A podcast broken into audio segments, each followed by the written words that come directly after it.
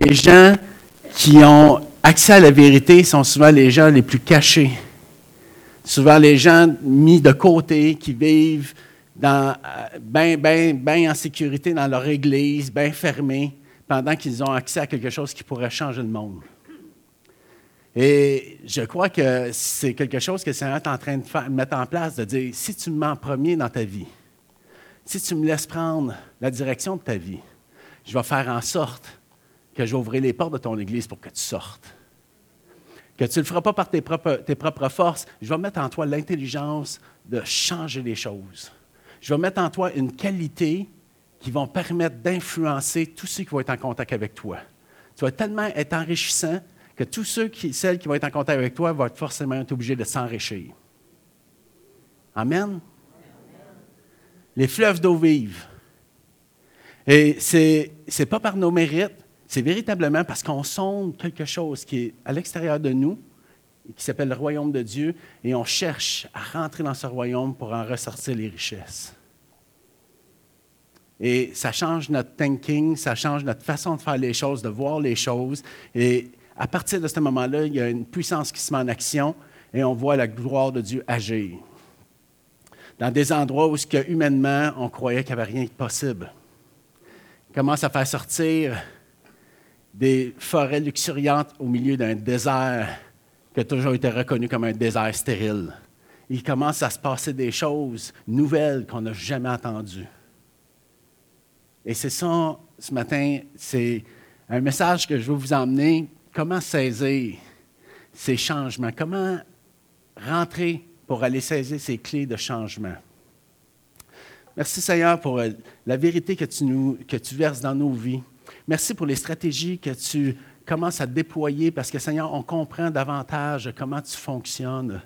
On a médité la parole depuis plusieurs générations pour emmener de révélation à révélation. Aujourd'hui, on est vraiment rendu dans un temps où l'action devient le moteur des révélations.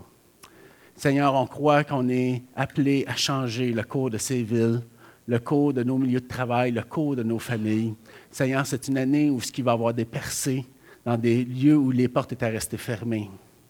Et c'est une année où on va ouvrir les portes du royaume des cieux. Amen. Et c'est déjà commencé.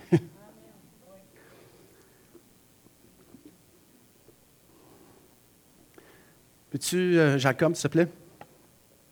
les trois, la parole de Dieu active trois puissances qui propulsent votre destinée en Dieu.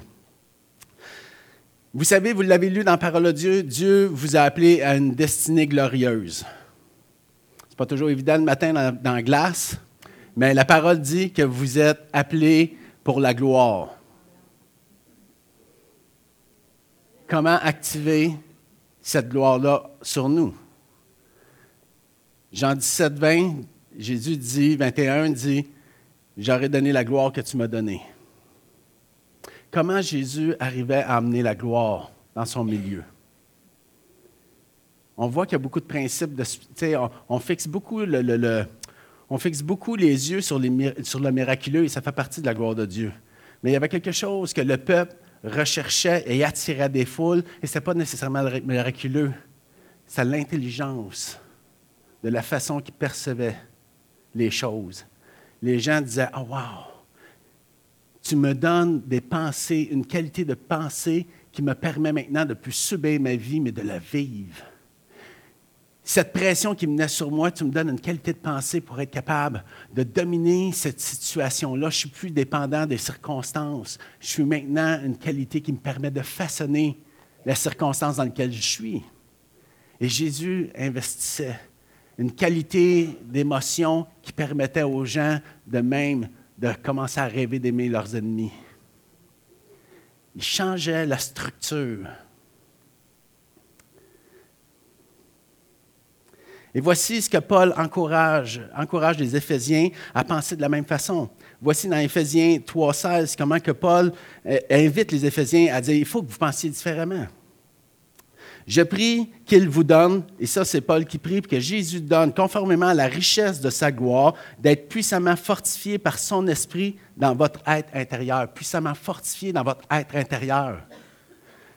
Il y a quelque chose qui vient en toi qui te, qui te booste.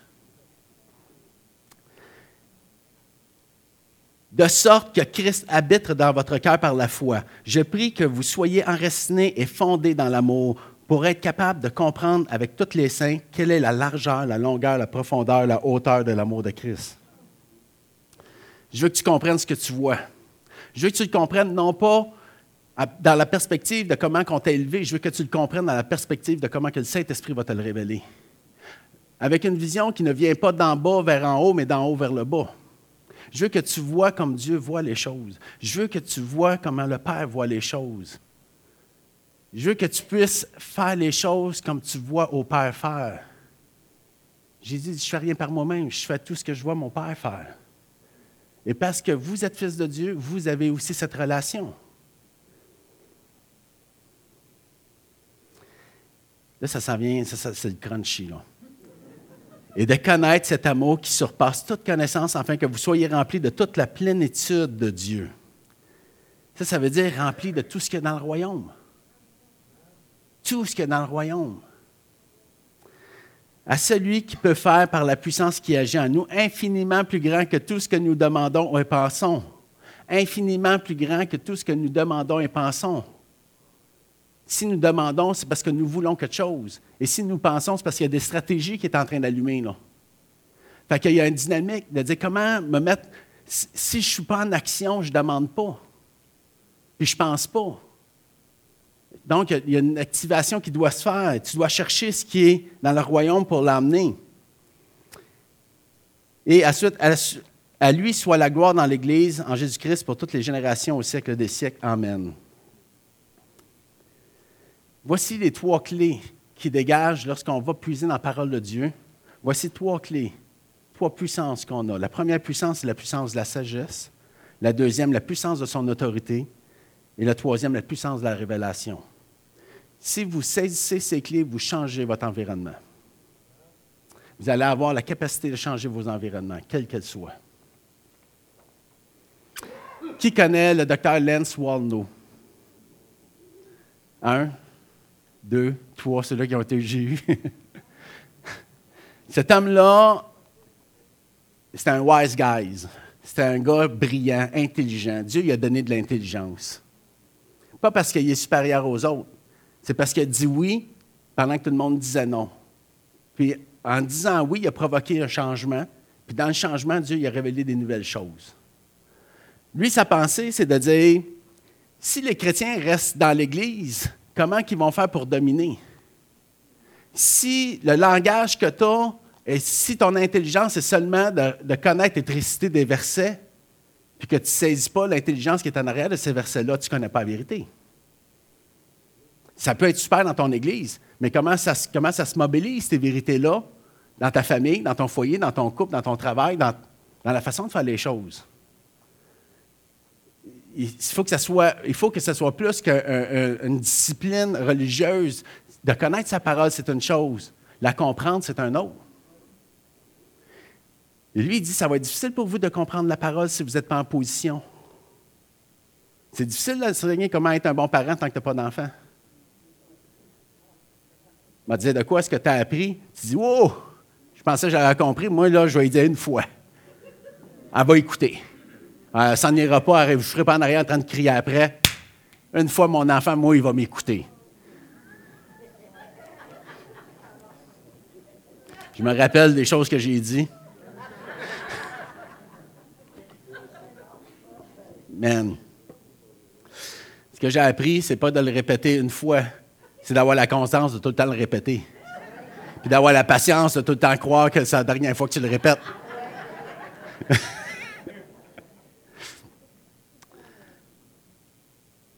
Alors lui, il dit, on voit dans la parole ceux qui ont été saisis par l'intelligence de la parole. On voit des hommes comme Daniel qui influencent des rois, qui ont eu la sagesse d'influencer des rois. Daniel, c'est ton appel. On voit des Moïse qui ont été utilisés par Dieu pour mettre en place une structure législative. Écoute, il a mis en place un concept de loi qui organise une société. Vous savez peut-être pas, mais les sociétés démocratiques sont inspirées pratiquement à 90% de l'Ancien Testament et du Nouveau Testament. notre système pénal et civil est directement inspiré de la parole de Dieu. Jadis, il n'y a pas si longtemps, lorsque tu étais convoqué en cours, il fallait que tu juges sa parole et non pas sur le code pénal. Tu jurais sa parole parce que c'était la parole qui te jugeait à travers les lois. Et encore aujourd'hui, tous les pays démocratiques se sont inspirés des principes, des lois que Jésus a mis en place. L'égalité, le fait que chaque personne a le droit à une justice. Ça n'a pas été inventé par les, tortionnaires et les gens animés de gloire et de fortune. On a été animés par des principes où des gens disent qu'il faut qu'on ait une structure. Même chose pour Joseph. Joseph a été stratégiquement utilisé pour Dieu pour amener une bénédiction sur toute une nation. Il a changé le cours économique d'une nation. Il a pris la paix situation qu'on peut retrouver dans une nation, puis il a fait, il en a fait un, principe de fertilité, un principe d'économie euh, prospère. Il a utilisé la, famine pour enrichir le peuple, enrichir la royauté. À la fin des sept années de famine, l'Égypte possédait absolument tout, sauf les terres des hommes de Dieu. Mais il possédait le bétail, il possédait absolument tout du pays. C'était le pays le plus riche qu'il n'y avait pas dans l'existence de l'humanité. Et par la révélation d'un seul homme, il a changé le cours économique de cette nation. Sûrement que l'histoire aurait été différente si au bout de sept ans, la famine ne serait pas venue. Peut-être que l'histoire de Joseph aurait été l'histoire d'un homme où la tête a roulé en bas du trône en disant Le peuple est en maudit, ça fait, ça fait sept ans que tu sais 20% de leur profit, que tu imposes une dîme de 20 Là, aujourd'hui, ils veulent ta tête. Mais non, il a pris le risque, il s'est mis dans une position inconfortable, mais il a dit Seigneur m'a révélé quelque chose qui va bouleverser le pays. Il a eu une intelligence supérieure.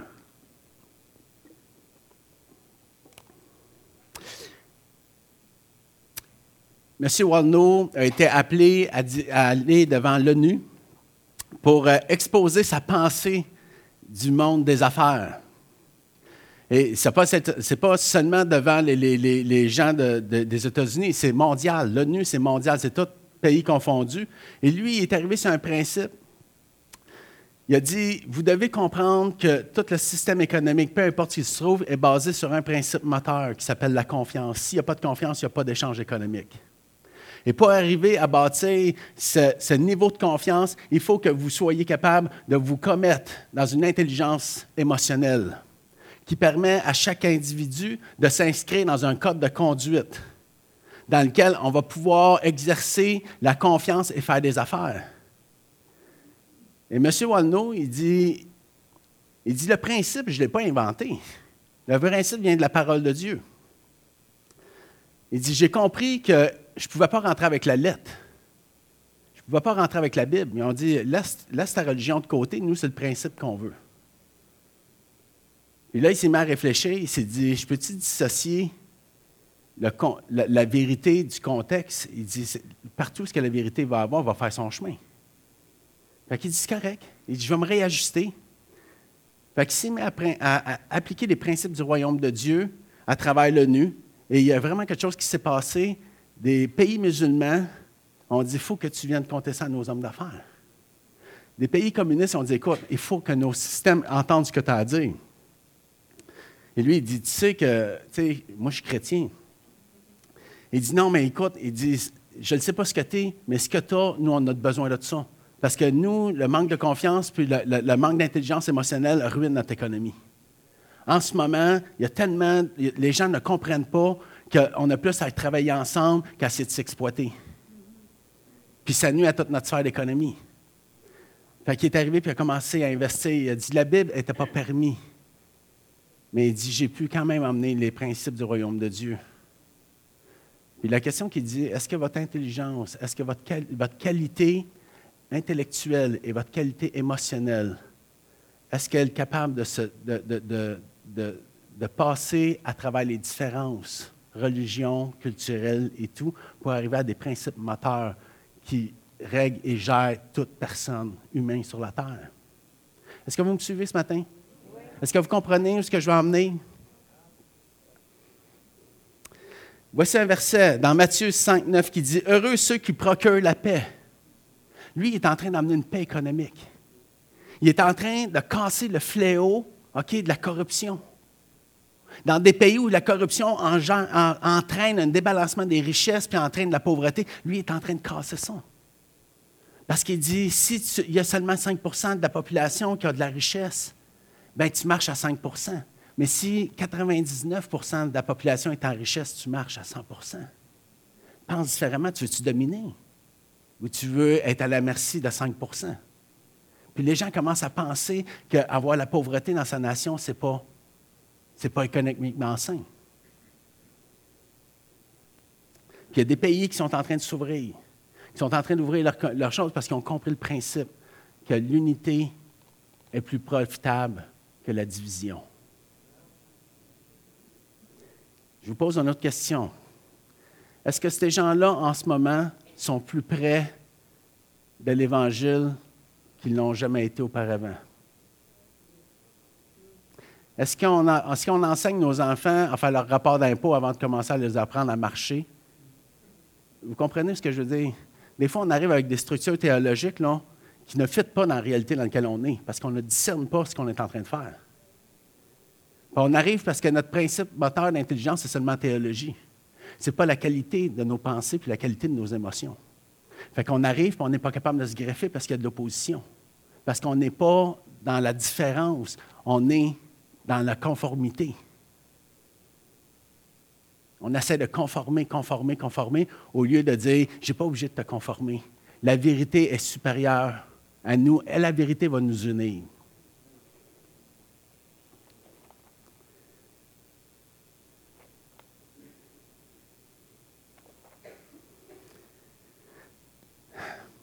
Il y a quelque chose qu'on réalise en lisant beaucoup d'autres livres, c'est que la, la qualité, nous sommes arrivés à un moment où la qualité de nos enseignements vont être évalués par la qualité de nos constructions.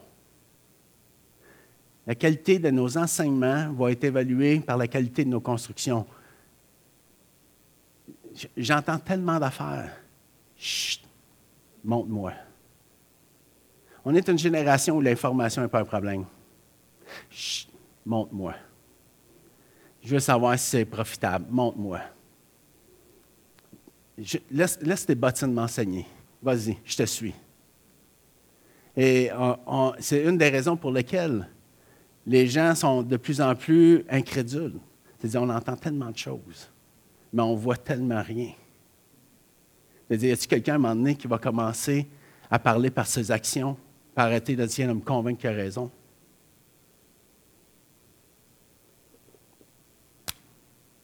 Ça va? Amen. Il y a un silence, je ne sais pas si. je crois que le Québec est déjà engagé.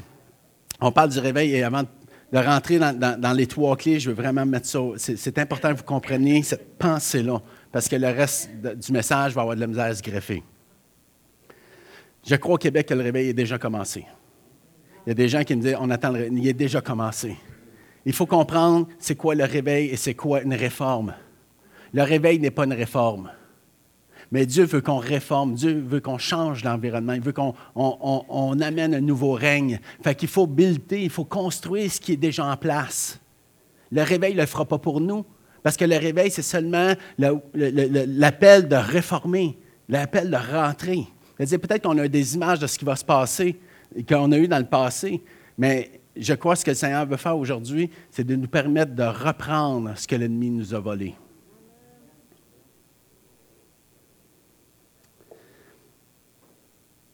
Le réveil, si on regarde le réveil biblique, ce que c'est, c'est une situation, une pensée, un événement qui te sort de ton état de somnolence. On est d'accord avec ça? C'est, tu dors, puis hop, je me suis fait réveiller. Qu'est-ce qu'il y a? OK, c'est ça le réveil. Il y a un switch. Il y a quelque chose qui te sort de la pensée. Deuxième affaire qui est, qui est typiquement reliée au réveil, c'est que tu es dans un état improductif et le réveil provoque quelque chose de productif. Il y a quelque chose que le réveil fait, c'est qu'il casse la répétition qui devient décourageante. Cette répétition négative, les patterns qui ne produisent jamais rien, le réveil brise ces patterns pour créer un nouveau mouvement. Ce n'est pas une réforme, c'est juste un réveil. Dans le milieu des affaires, il y a un thème bien précis pour parler du réveil. Les autres, ils parlent d'un réveil économique. Et voici le thème qu'ils utilisent. On va sortir mon anglais. Thinking outside the box. Pense à l'extérieur de la boîte. Sors de ta tête, puis commence à rentrer dans le monde réel. Parce que là, là tu n'es pas productif. Sors de ta boîte. Et le réveil, c'est ça. Sors de ta boîte, sors de tes circonstances. Tu es pogné, tu es lié par les événements qui t'entourent, puis tu es tout le temps en train de, de, composer avec quelque chose dans lequel tu n'as aucune autorité. Sors, sors de ta boîte.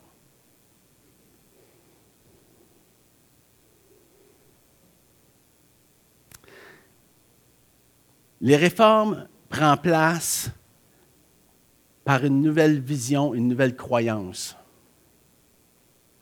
Les nouvelles croyances modifient les pensées. Une croyance, c'est une vérité qui est modifiée.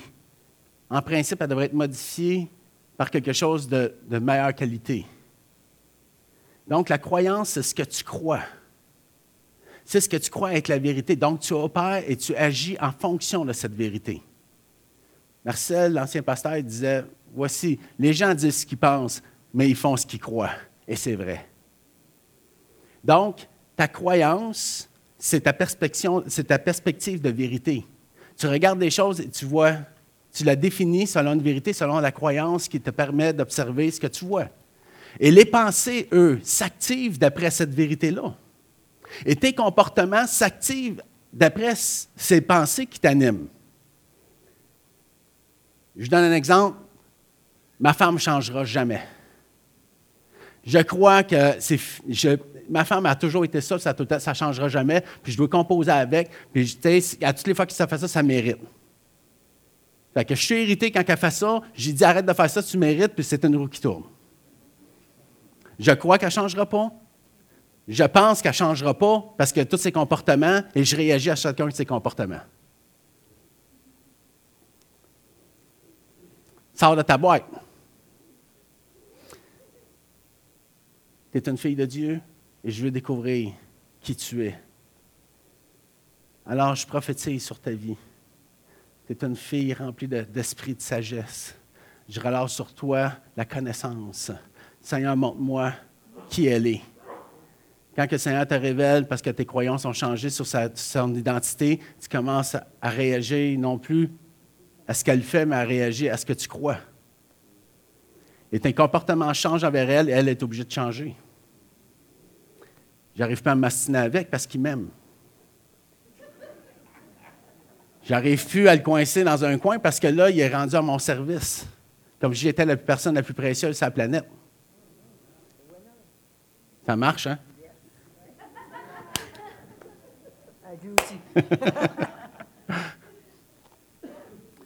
Sors de ta boîte. Ça, c'est le premier concept fondamental. Il faut penser d'être capable de dire j'ai le pouvoir de sortir de cette circonstance. OK, le réveil, c'est la capacité de sortir de sa boîte et la réforme, c'est d'appliquer ce que vous avez reçu, qui va changer vos croyances, qui change vos pensées et vos comportements. Maintenant, la première clé. Est-ce que tu peux aller? Oui, oui, mais vous allez voir, ça c'est mon gars. Ah, tantôt. La puissance de la sagesse. C'est par la puissance de la sagesse que vous allez sortir de vos boîtes.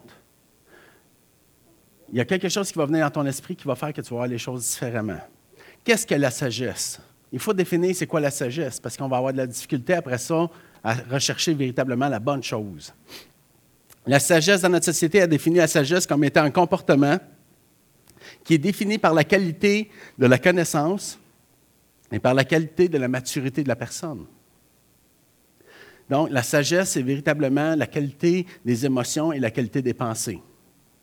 On reconnaît qu'une personne est sage quand cette personne-là, on peut reconnaître en elle ses qualités. Qu'est-ce que, la, Bible dit de la sagesse? La Bible ne définit pas la sagesse comme étant un comportement, mais une personne, qui est le Saint-Esprit. Alors, on vient de changer à donner, non? Vous cherchez de la sagesse, puis vous, vous essayez comment de trouver la sagesse? En augmentant votre connaissance? Ou en cherchant celui qui l'a? C'est une personne. Si tu cherches seulement à augmenter ta connaissance et de la capacité émotionnelle, tu vas chercher comme ça, tu vas chercher à essayer de trouver les choses pour t'améliorer. Mais si tu cherches la personne, tu cherches une personne. Parce que tu n'es pas en train de contrôler ce que tu vas avoir. Tu cherches une personne qui, elle, va te dire ce que tu as besoin de savoir. Ce n'est pas le contraire. Ce n'est pas toi qui vas dire ce qu'elle aurait besoin de te dire. Non, c'est tu cherches une personne qui, elle, s'appelle sagesse et qui, elle, elle sait exactement comment te faire enseigner pour te sortir de ta boîte. On change de principe. On change de principe. Chercher une personne parce que cette personne-là, tu crois qu'elle a le pouvoir de te donner une sagesse de sortir ou de toi-même trouver la sagesse, trouver la façon de trouver une connaissance pour t'en sortir, c'est deux activités très différentes. Une t'amène toujours dans le même pattern, tu sors rarement de ta boîte. L'autre te fait sortir de ta boîte.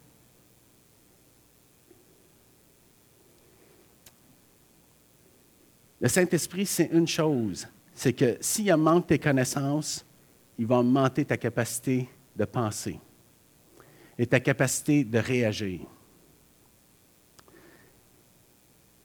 Les gens sont en contact avec vos croyances ou sont en contact avec vos pensées et vos émotions? Merci, Jossin. Les pensées vont venir souvent bien après. Est-ce que je me sens en présence de quelqu'un qui m'aime, qui me respecte, qui m'honore? Est-ce que j'ai une personne qui reflète le royaume de Dieu? Est-ce qu'il y a quelqu'un devant moi qui reflète l'amour de Christ? Est-ce que quand je suis en présence de cette personne-là, je me sens aimé d'une façon extraordinaire?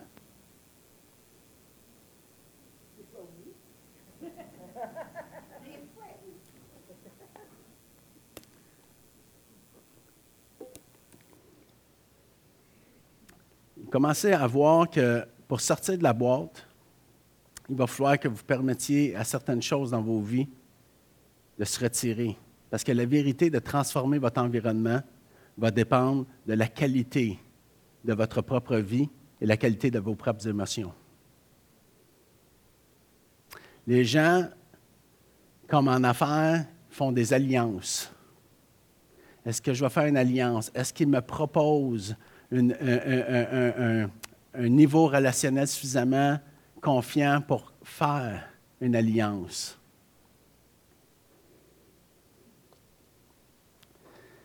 On a pensé trop, trop longtemps qu'on était pour changer notre monde avec la qualité seulement de nos croyances.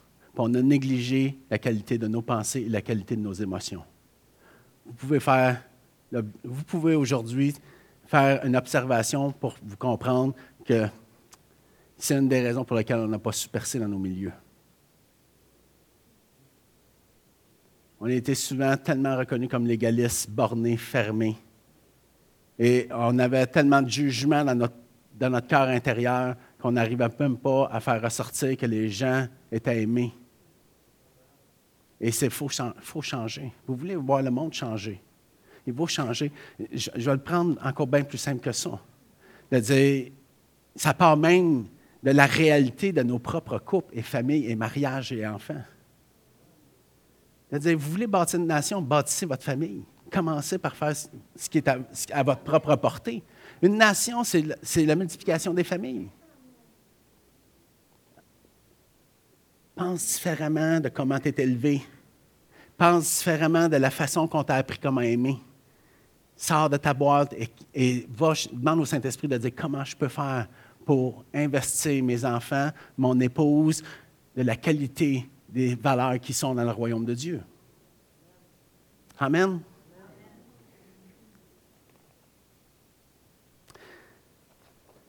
Comment que la parole de Dieu peut nous propulser? Les Écritures sont fondamentales. Les Écritures sont la description la plus exacte de qui est Dieu. Elles te révèlent la nature de Dieu. Il n'y a aucun autre livre qui va parler de Dieu comme la Bible parle de Dieu. La Bible t'enseigne ce que Dieu a déclaré, ce qui était juste. Dieu a investi dans la parole de Dieu des principes qui sont supérieurs à ceux que instinctivement l'homme est capable de mettre en place.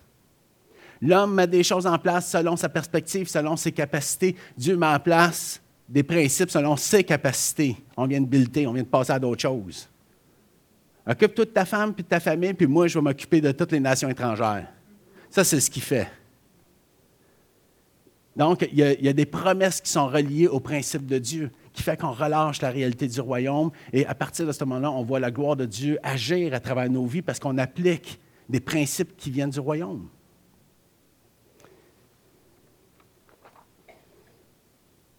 Ce matin, euh, je veux juste amener ce verset-là. 2 Corinthiens 3, 6. Il nous a rendus aussi capables d'être ministres d'une nouvelle alliance. D'une nouvelle alliance.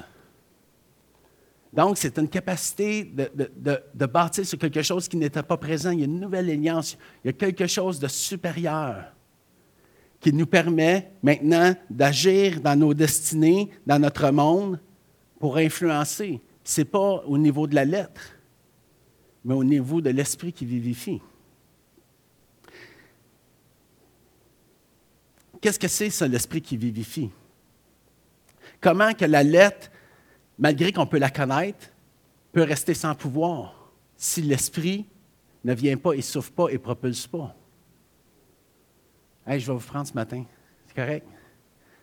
J'aimerais ça que, j'aimerais ça que vous puissiez amener. Je vais vous poser des questions. Levez-vous, venez. Non, non. Euh, Brigitte, moi. T'as eu peur, Lynn? Brigitte et Daniel, OK? Je vais juste parler de comment que, Dieu peut nous sortir de la boîte et faire des changements dans nos vies. Euh, Dieu a fait un œuvre à travers votre mariage. Et vraiment, vous a fait sortir de la boîte pour vous emmener à penser différemment. Peux-tu vous faire comment c'était avant que Dieu vienne avec l'esprit de, de, pour vivifier? C'était la guerre, la guerre. Pendant combien de temps que vous faisiez la guerre? 18 ans. 18 ans? À peu près. Vous étiez des bons guerriers. Ça fait deux ans qu'on est mariés. Incroyable. Ça fait 22 ans qu'on est mariés, puis on s'est battu pendant à peu près 20 ans. ben, 18, 19 ans. En te regardant en face, tu as mangé à voler, toi, hein? On pas eu le balade OK. Comment que le Seigneur a pris pour vous faire sortir de la boîte? Est-ce que vous vous souvenez quand il est arrivé un, moment où il y a une pensée nouvelle qui a commencé à prendre place dans votre esprit? Oui. Tu veux la tenir? On va être moins long. Euh, je me souviens, c'est parce qu'à un moment donné, euh, mon épouse m'a quitté. Elle devait me quitter pour retrouver son identité parce qu'en travers moi, elle ne trouvait absolument rien. Je la, disons que je, me, nourrissais le, nuage noir qui, l'entourait tout le temps par euh, ma vanité, mon orgueil, euh, mes besoins à moi. Et j'oubliais ses besoins. Et à un moment donné, je me suis levé un matin, je pleurais, je dis Seigneur, j'aime tellement ma femme, pourquoi elle est partie? Et le Seigneur m'a dit Daniel, voici ce qui va se passer. Aujourd'hui, tu tasses, tu me laisses le dossier, et je vais te ramener ma fille et non ta femme et tu, vas devoir prendre soin de ma fille comme la prunelle de mes yeux. Je t'avertis, c'est ça qui va être ça. J'ai dit, j'avais jamais vu ça comme ça, Seigneur, que c'était vraiment, tu sais, je savais que c'était ma soeur, puis c'était la fille de Dieu, mais ta fille et non ma femme, parce que j'avais pris possession de ma femme, je devais libérer ça, rejeter ça, pour commencer à vivre la liberté de la fille que Dieu m'avait donnée, puis s'entendre ensemble. Ben, même pas s'entendre. C'est simple. Moi, ce que je veux dire, c'est que le jour où j'ai senti un changement vers ma femme, c'est le jour où je me suis consacré à Dieu. J'ai dit, Seigneur, c'est toi que je veux écouter. C'est ton esprit que je veux entendre. Puis l'esprit me disait, voici ce que tu vas faire. Tu vas l'aimer comme tu t'aimes. Donc aujourd'hui, si ma femme, euh, euh, peu importe ce qu'elle va dire, je vais, je vais tenter à l'exhorter pour l'élever tout le temps, parce que je sais qu'elle mérite Elle a passé des temps difficiles avec moi. L'Esprit me révèle tout le temps. Chaque fois que ma bouche vient pour dire quelque chose, l'Esprit me dit hum, contraire. Et je fais le contraire. Mais des fois, ça ne me vient pas tout le temps. C'est pas tout le temps facile parce que j'ai des principes. oui. J'ai des, des, principes d'hommes. Hein? Nous autres, les hommes, on a des principes, des traditions, des choses qui ont été mises dans ma vie.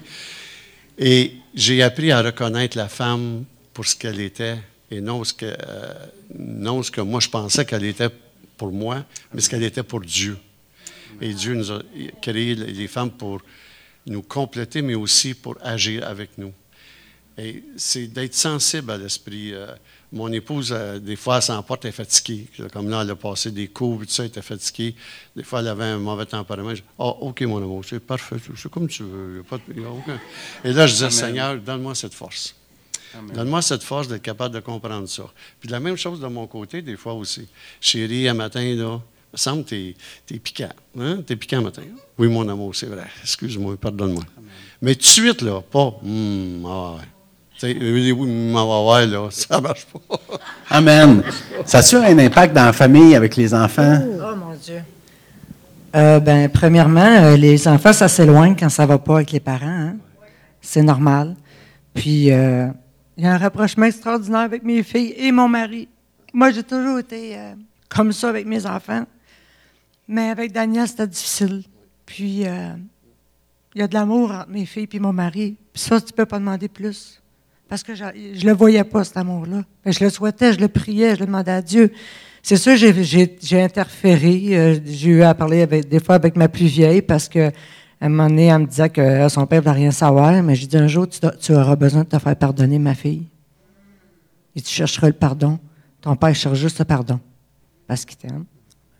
Puis ça, ça l'a tranché. Ouais. Puis moi, ben, je priais pour mon mari pendant que j'étais pas là. Hein? Parce que Dieu est tout, puissant. Puis moi, ce que je voulais, c'était revenir. Mais il fallait que Dieu fasse quelque chose en nous. Puis mon départ était déjà tracé par Dieu, ça, j'en ai aucun doute. Mais moi, je savais que je reviendrais, mais je n'y ai pas dit. Mais le Seigneur me l'avait montré. Je savais que je reviendrais à la maison, mais il fallait qu'il y ait un temps. La parole dit prenez un temps pour prier, mais ne laissez pas de place à l'ennemi. Il n'y a pas eu de place, l'ennemi. J'étais avec Dieu. Juste à, rajouter pour mes filles, euh, euh, ce qui s'est passé, c'est que, premièrement, elles étaient contentes quand Brigitte est revenue, puis qu'elle a vu que nos filles ont vu qu'on restait ensemble. Ça, c'était extraordinaire. Mais le rapprochement de mes filles, je n'ai pas, pas de fils, donc je peux pas savoir les gars, mais le rapprochement de mes filles est extraordinaire. C'est qu'aujourd'hui, je me sens aimé comme père et je me sens pas dominé comme mes enfants. Je ne domine pas mes enfants. J'ai tout simplement accepté mes enfants sont comme ça, sont comme ça. Dieu a un plan pour eux autres. Ma famille et moi serons sauvés. Seigneur, je ne comprends pas ton plan, mais je sais où ce qui s'en a. Moi, je veux juste être un outil, comme tu disais, un outil. J'ai sorti de ma boîte, j'ai rentré dans la grâce de Dieu et les choses sont merveilleuses. Nos enfants, il euh, ne faut pas les tenir. Et si, pour les enfants qui sont ici aujourd'hui, les, ados qui vont avoir des enfants, c'est de voir, d'essayer de percevoir avec la grâce de Dieu, ce que lui a comme plan pour nos enfants. Parce que nous, on, va, on structure bien des choses. Ah, on va être comme ça, on va être comme ça. on va faire un avocat, on va faire un policier. Non, c'est le plan de Dieu qui compte pas le nom. Puis merci beaucoup, Seigneur, pour tout ça. Puis aujourd'hui, je suis content d'honorer mon épouse. C'est ça, c'est ça, c'est sa fête. Mais euh, j'honore aussi toutes les épouses qui sont ici, puis toutes les femmes qui sont ici.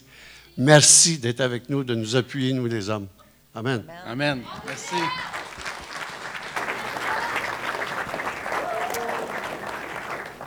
Amen. Voici une nouvelle dimension, qu'il y a une nouvelle interprétation qu'on peut donner de Hébreu 4.12? Car la parole de Dieu est vivante et efficace, plus tranchante qu'un épée quelconque à deux tranchants, pénétrant jusqu'à partager âme et esprit, jointure et moelle. Elle juge les sentiments et les pensées du cœur. Ça, ça descend tellement profond que ça bouleverse tes croyances.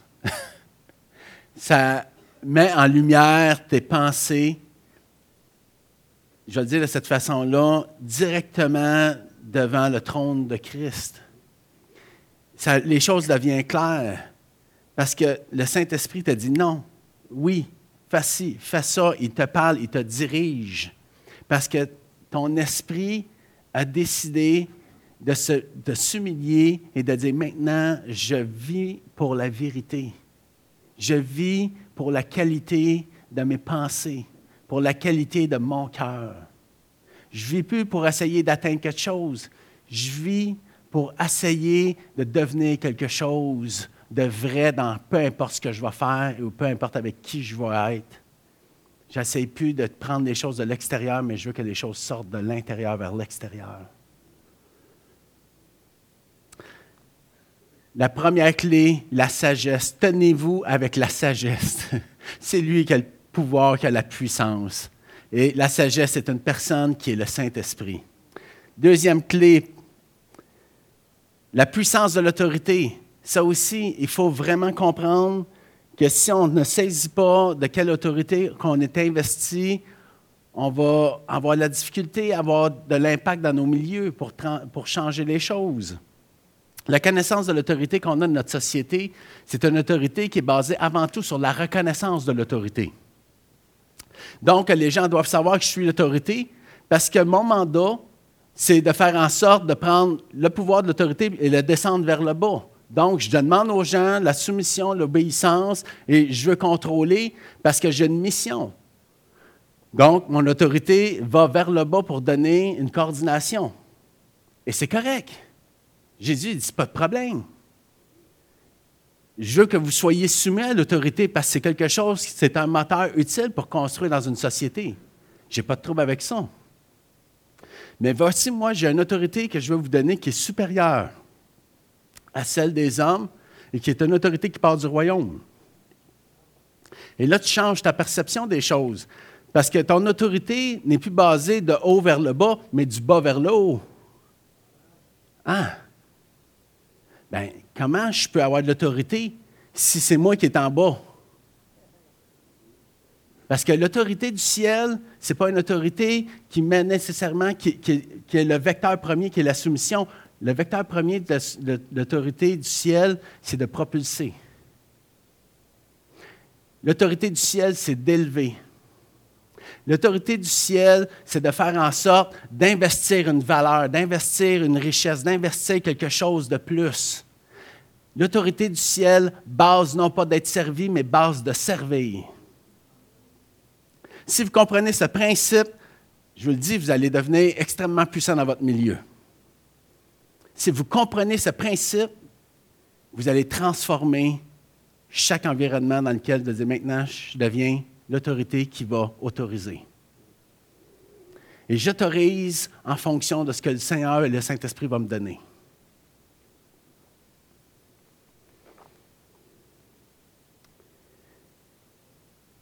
Encore une fois, je ramène, vos croyances déterminent la qualité de vos pensées et la qualité de vos émotions. Il faut que vous compreniez que c'est par rapport à ce que vous croyez que le reste suit. Est-ce que vous croyez que vous avez l'autorité du royaume? Vraiment?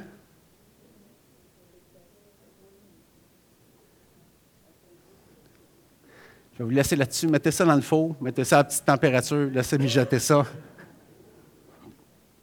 Je vais vous amener, c'est parce que là, je vais vous amener à quelque chose de bien concret.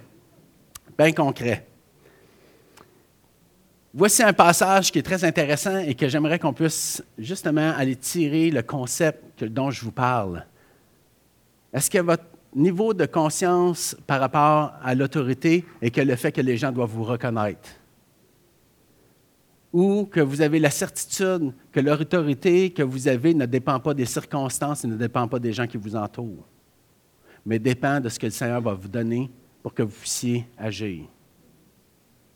Ça, ça veut dire que tu n'arrives pas à la maison en disant j'ai eu une mauvaise journée. Ça, c'est parce que tu n'as pas compris où tu étais. Tu n'as pas compris de dire ouais, c'est encore les mêmes qui ont toutes les promotions, tu n'as pas compris où tu es. Mon char, pourquoi il n'arrête pas de péter? C'est encore ça. Dieu est plus grand que les circonstances parce qu'il t'a donné une autorité. Laisse-moi vous lire le passage. Matthieu 16, 15 à 20.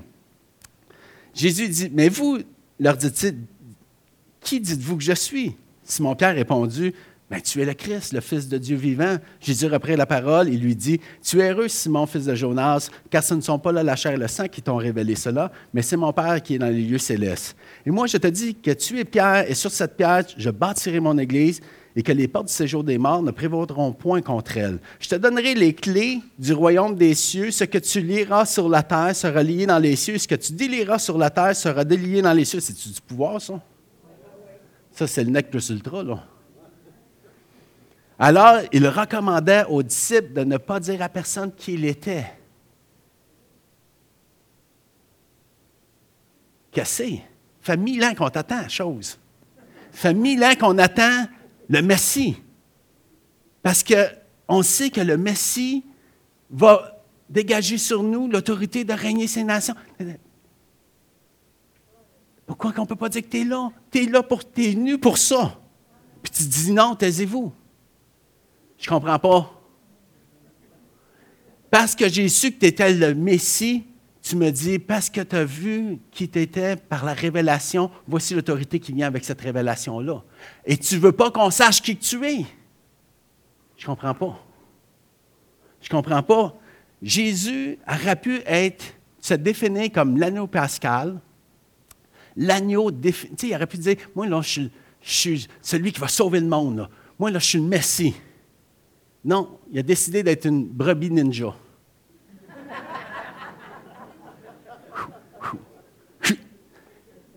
Il œuvre dans, le secret.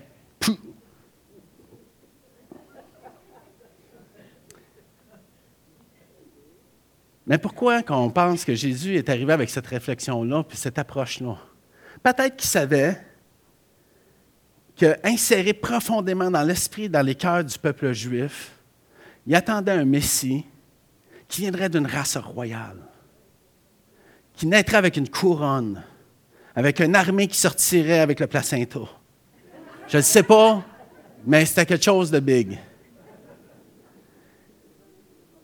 Il s'est dit, lui, le Messie va régner sur tous les royaumes et il va régner surtout sur celui de Rome.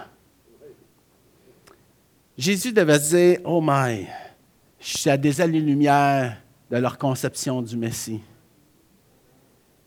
Je suis fils d'un charpentier qui est né dans des conditions plus ou moins honteuses.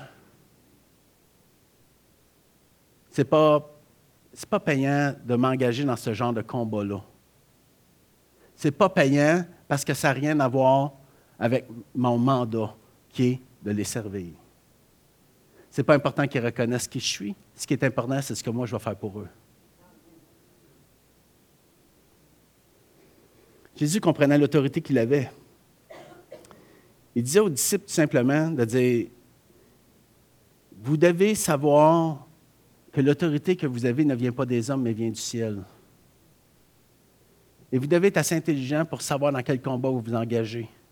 Vous pouvez changer seulement ce que vous discernez. Si vous ne discernez pas, vous avez de la misère à changer. Jésus disait, qu'ils me reconnaissent ou pas, ce que je vais accomplir va faire en sorte que je vais devenir. Et dans beaucoup de pensées de chrétiens, le désir d'être reconnu comme chrétien est tellement viscéral qu'ils oublient qu'ils sont là pour les servir et non pas pour être servis. Ils ne sont pas là pour être reconnus, mais ils sont là pour faire connaître la justice et la vérité. Tu dois être capable de jauger dans quel milieu que tu évolues, parce que le fait qu'ils te reconnaissent ou pas ne change pas ce que toi tu vas faire, puis ce que toi tu vas impliquer puis insérer de qualité de pensée et d'émotion. Lance Wano a compris qu'aux Nations Unies, il ne pouvait pas avoir une approche religieuse, mais il a compris que les principes du royaume, eux, vont au-dessus de toute différence et interpellent tout homme à ce qui est juste, ce qui est vrai et profitable.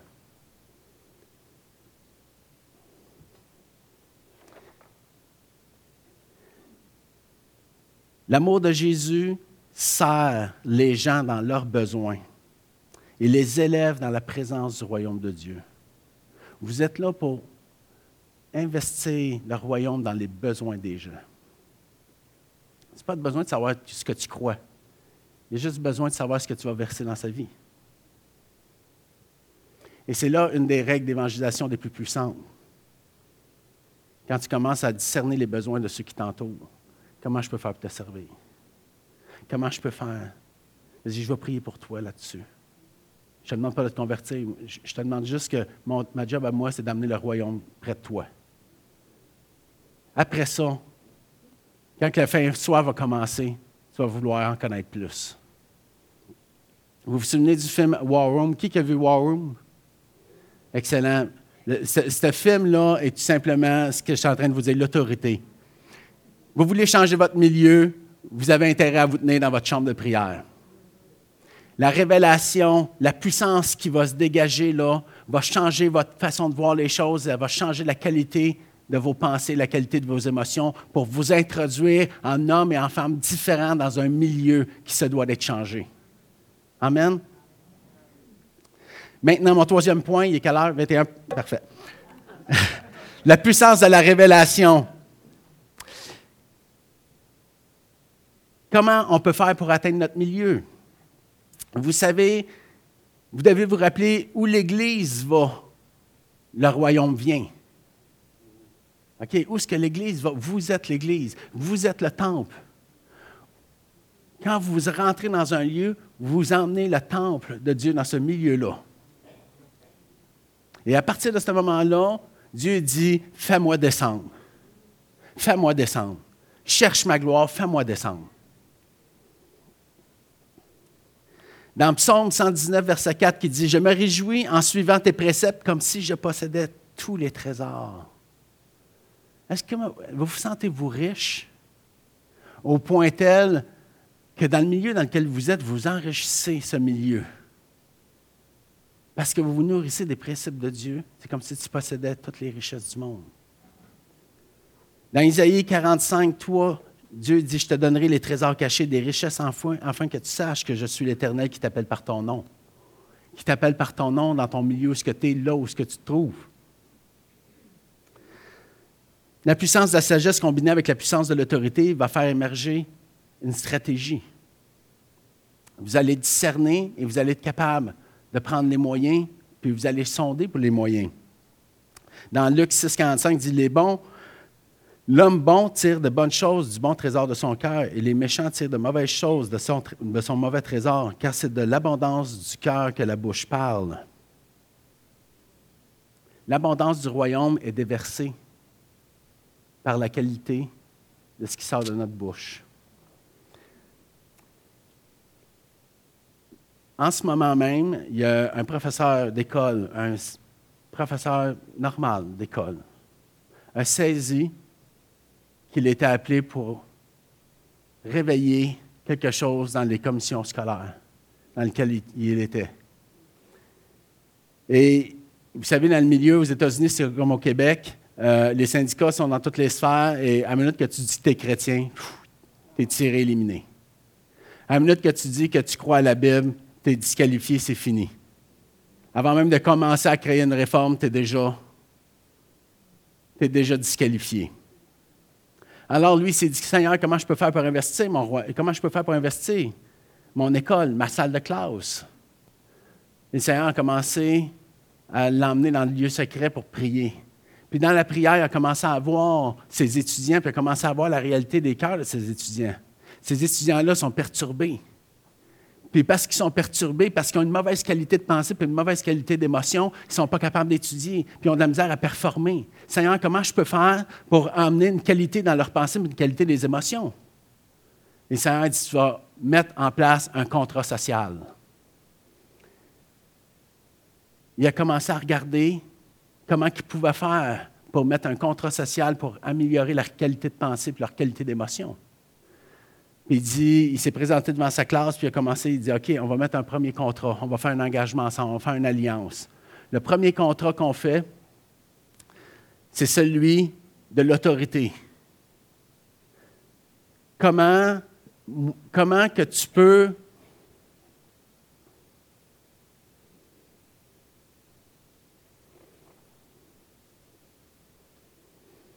Qu'est-ce que tu as besoin de moi pour que cette classe devienne extraordinaire pour toi?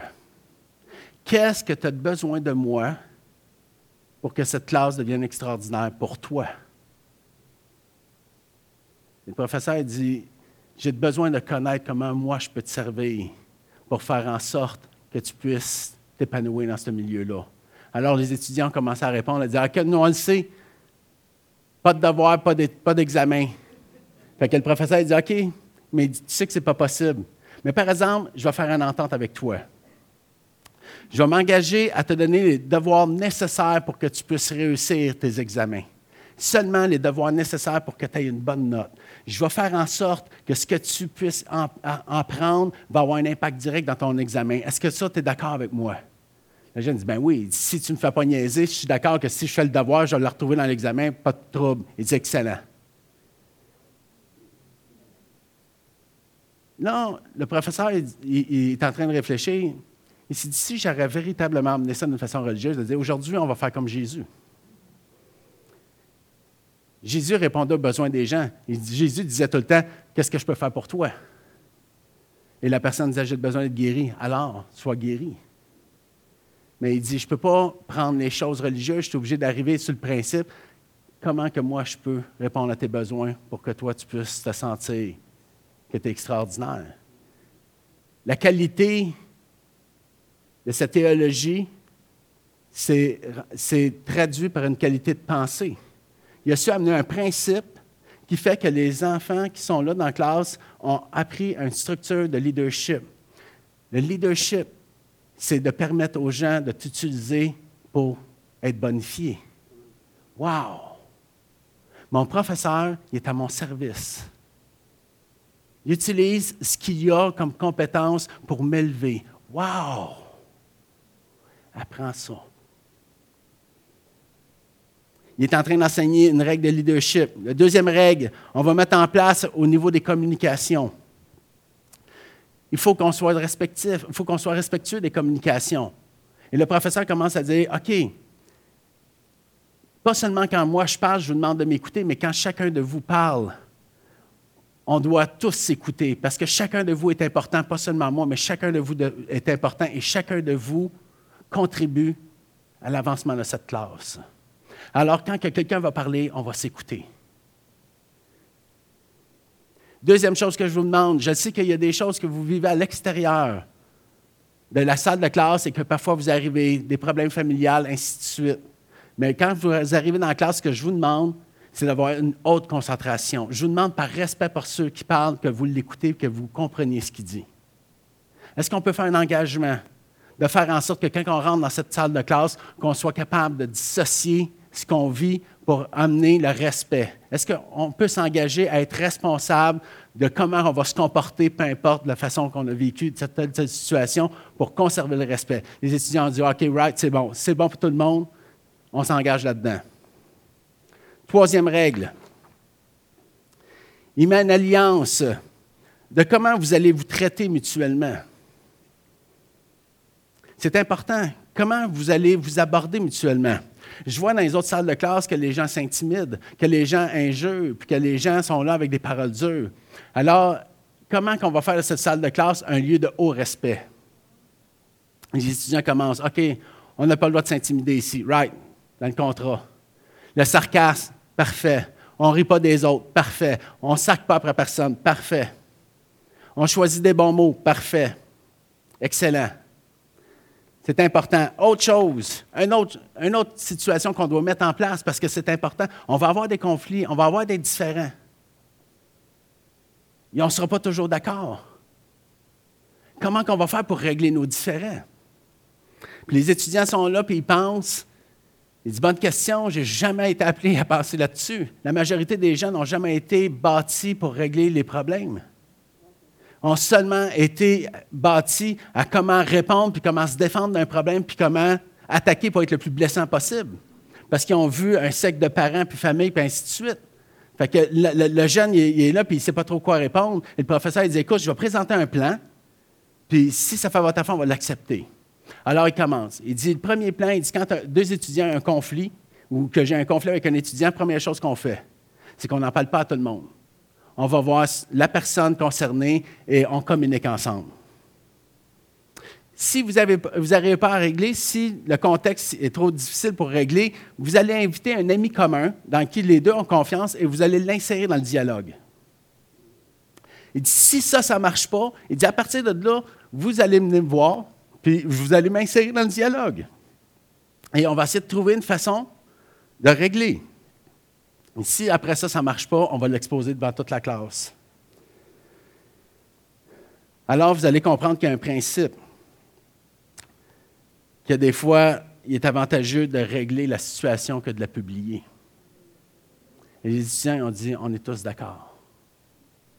Il dit maintenant, il dit, vous allez chacun prendre votre stylo et venez signer votre nom avec la date sur ce contrat-là. Chaque étudiant se lève et signe le contrat. Dans le quoi qui s'engage à dire, ce milieu-là ici, c'est un milieu que chacun de nous est responsable et qu'on doit protéger et investir. Mais dans chaque classe, il y a tout le temps quelqu'un qui est anticonformiste. Et lui, il dit Moi, je ne signe pas ça, parce qu'il n'a rien compris nécessairement des valeurs qui sont en train d'être discutées. Il était trop dans sa tête, trop rebelle, trop ci, trop ça.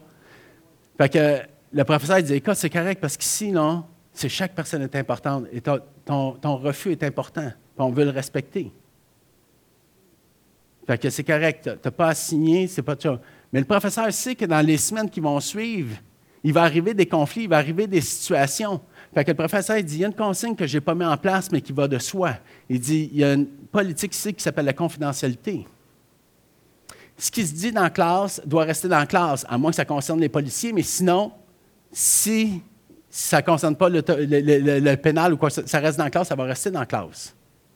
Alors, je vais vous demander à chaque personne de, conscient de s'engager à garder la confidentialité de ce qui va se dire à l'intérieur de la classe. Alors, dans les jours et les semaines qui suivent, il arrive un événement.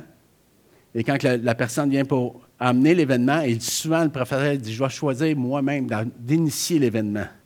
Je vais amener quelque chose que je vis pour être capable d'amener aux gens, à ma classe, le niveau de confiance que je veux amener, que je veux élever. Fait que j'amène quelque chose de très personnel. Et je livre devant la classe en disant Je vous fais confiance. Mais avant de commencer, le professeur va aller voir le jeune homme qui était anticonformiste. Il va dire, parce que je respecte ta décision, je vais te demander de te retirer de la classe. Parce qu'il y a quelque chose de confidentiel qui va se dire ici. Puis je veux respecter ton choix, mais tu dois respecter le nôtre. je vais te demander d'aller dans le corridor jusqu'à temps qu'on ait fini de parler, je vais aller te chercher après. Alors le jeune se lève et s'en va dans le corridor. Et le principe en ce moment, vous devez le comprendre. Vous devez comprendre l'autorité que vous avez et comprendre l'impact de l'autorité, parce qu'il va suivre, c'est ce qui amène le, royaume de Dieu.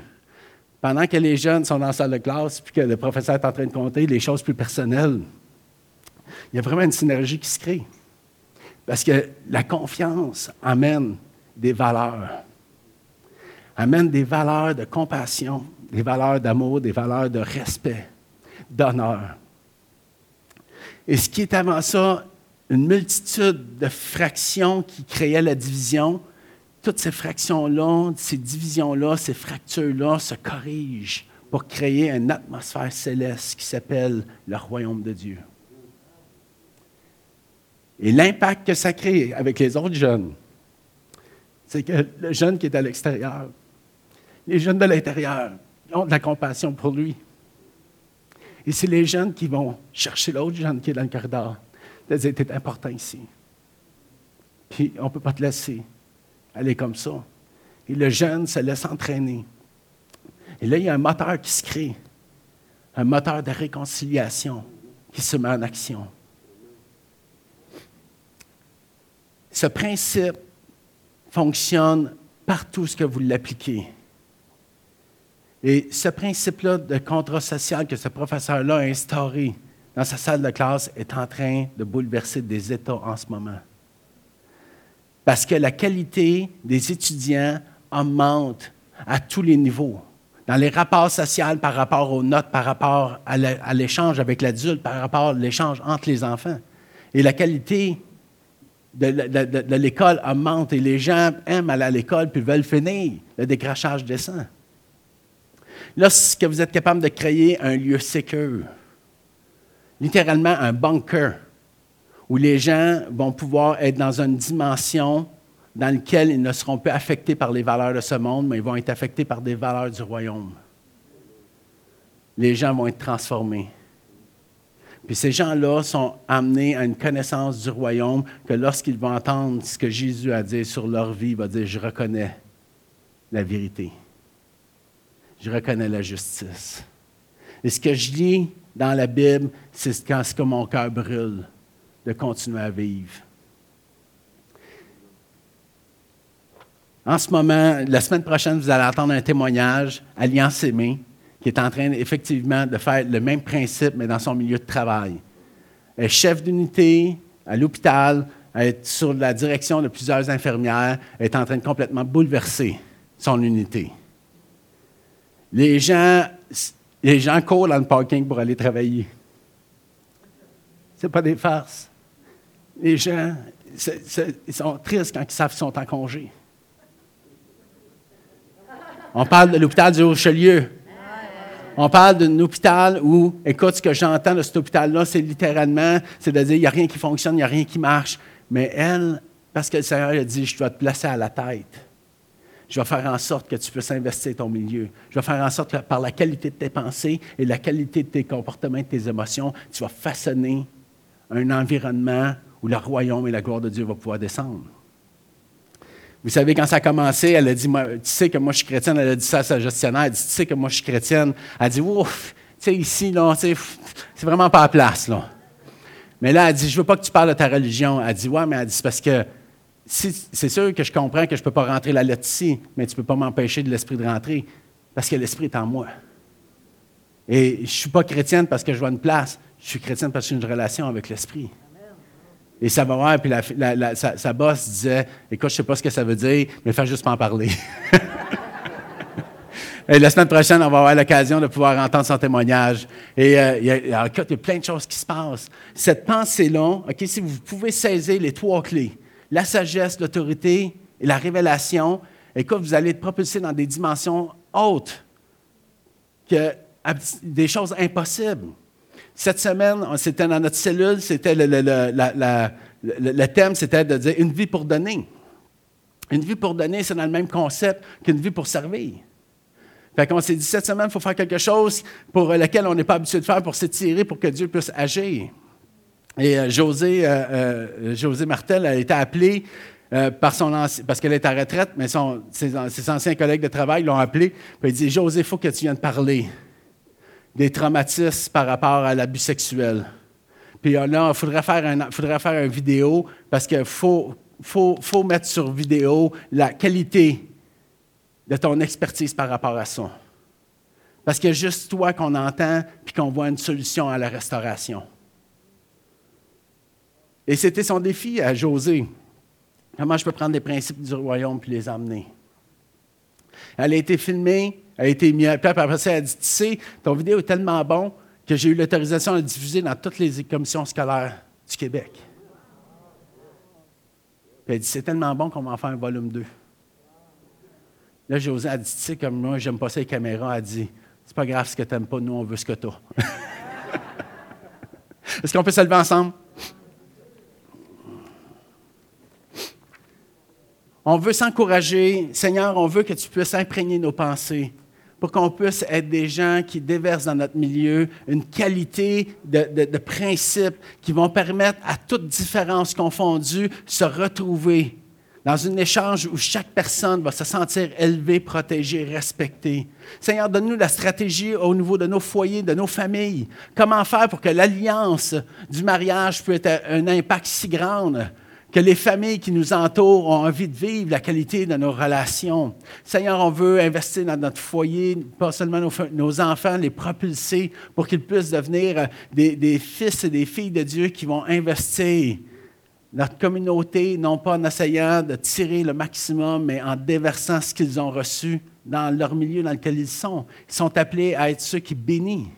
Et Seigneur, on veut élever nos travails, Seigneur, pour que les gens qui sont en collaboration avec nous, qu'on puisse élever leurs compétences, que ces gens peuvent sentir qu'on élève leur qualité de pensée, leur qualité d'émotion, qu'on a des plans de vie pour leur vie, pour leur dire qu'ils ne sont pas à marcher tout le temps en arrière, mais que dans leur qualité, dans leur appel, même s'ils ne savent pas, sont appelés à marcher de l'avant.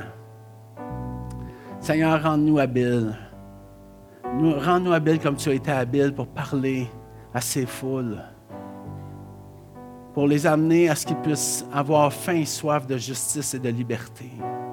Mets les mots dans nos bouches, mets les structures dans nos pensées.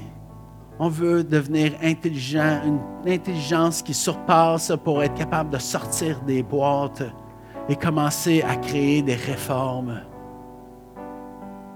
Seigneur, le renouvellement d'intelligence n'a jamais été aussi important aujourd'hui. La société aspire à connaître la vérité. Une génération aspire à avoir des modèles qui vont pouvoir suivre. Alléluia. Merci Seigneur pour ces couples en restauration. Merci Seigneur pour ces fils et ces filles de Dieu qui marchent dans leur destinée, dans leur milieu de travail. Continue à ouvrir les portes et les opportunités. Hallelujah.